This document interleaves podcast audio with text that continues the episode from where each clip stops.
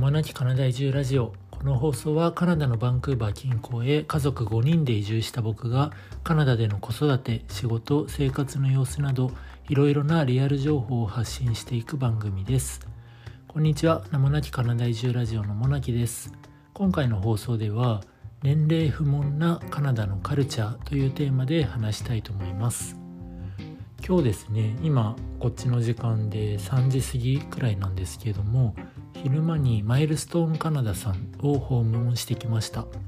マイルストーンカナダさんは留学エージェントとして名前知っている方も多いかと思うんですけども本日はそちらとコラボ動画の YouTube のコラボ動画の撮影を行ってきました。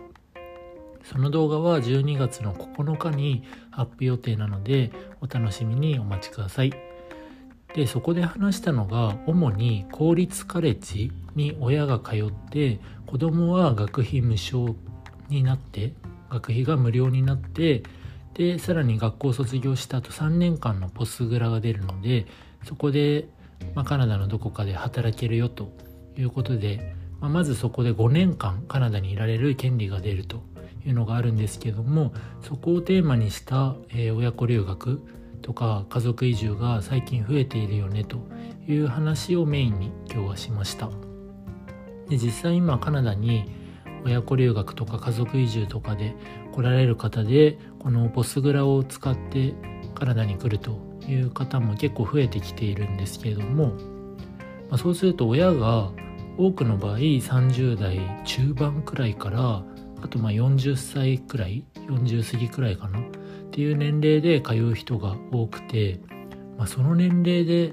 日本の感覚からすると学校に通うっていうのが結構違和感あるかもしれないですよね。でもこれはカナダだとそんなに珍しいことではなくてむしろ年齢をある程度重ねていったりあとは自分がやりたいことが変わっていったりして何かのタイミングで学び直しの機会を学校に通ったりして持ってでその上で仕事を変えるジョブチェンジをするとかいう人は結構多いです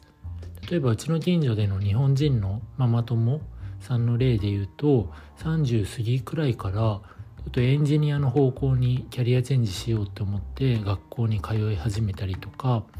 あとはこれまで全然違う仕事をしてただけれども、まあ、今学校で働く就職先が結構増えているのでそれのための資格を取って学校での仕事を始めたりみたいな人もいたりします。なので、まあ、30代とか40代とかで学校に通って、まあ、20代の人とかもねもちろんいる中で自分が学校いるのなんて違和感あるわって思うかもしれないけれども意外とそんなことはないんだよっていうのがこちらとあります。あと結構特徴的なのが日本って履歴書とかにあの性別や年齢って必ず書くことが多いと思うんですけどもこっちだとレジュメに性別とか年齢を書かないです。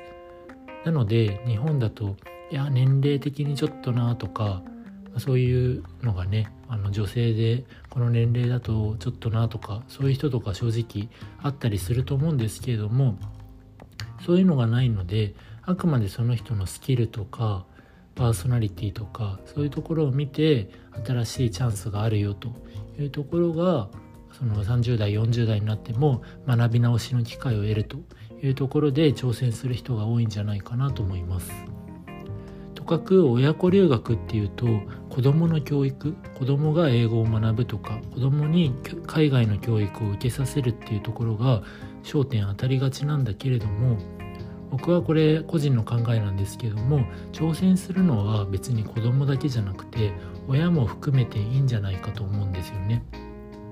もちろん親が公立カレッジ通うとか僕みたいに親がこっちで会社を作って事業をやるとかそういうのって簡単ではないと思うんですけれども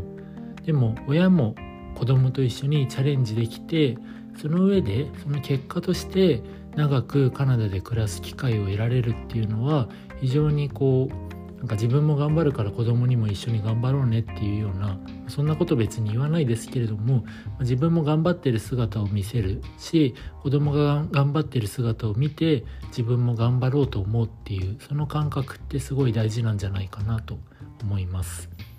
僕もちょうど先月10月の16に40歳を迎えてもう世間的には、まあ、当然おじさんの年齢なんですけどもまだまだ挑戦はしていきたいなというふうに思っています。はい。ということで本日は年齢不問なカナダのカルチャーについてお話ししました。今日も聞いていただきありがとうございました。ではまた。